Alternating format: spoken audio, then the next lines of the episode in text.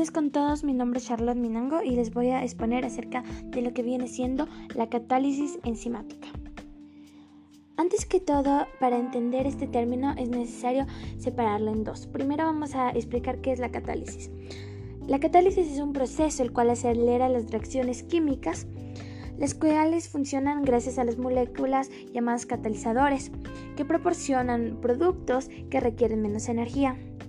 Ahora este término le vamos a unir la parte de catálisis enzimática, la cual como su nombre lo dice, se trata de enzimas que son catalizadores biológicos, los cuales no solo pueden aumentar la rapidez de las reacciones bioquímicas por factores que van desde 10 sextos hasta 10 18avos, sino que también son altamente específicas. En estas también interactúan lo que vienen siendo sustratos, es decir, reactivos, con los cuales son los únicos con los que el enzima interactúa. Esto se produce dado a que las reacciones químicas eh, necesitan fracturar sus enlaces de unas sustancias iniciales y para lo cual necesitan o requieren de una fuerza de activación, haciendo así una transformación desde sustancias iniciales a sustancias finales o productos.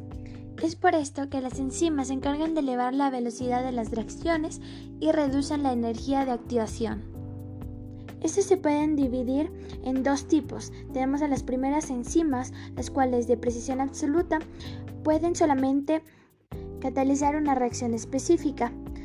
Mientras tanto, en el otro tipo, las enzimas de precisión de grupo, eh, como es el caso de las proteolíticas, pueden y se encargan de catalizar la hidrólisis de péptidos con algunas propiedades estructurales cuales catalizan las reacciones de una molécula específica y no del otro.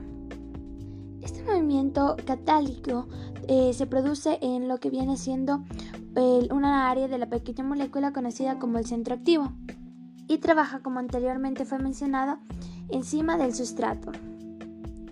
Además, esta catálisis enzimática se encuentra simbolizada a través de la siguiente ecuación. E más S da producto AS, E más P. En este caso, la E significa la enzima, la S simboliza el sustrato, la P el producto de la reacción y la ES se refiere al complejo enzima-sustrato. Por otro lado, cabe recalcar que las enzimas pueden activarse mucho más rápido cuando la temperatura alcance valores superiores a los 35 grados Celsius, producto de la desnaturalización de las proteínas. Y esto ha sido todo, muchas gracias.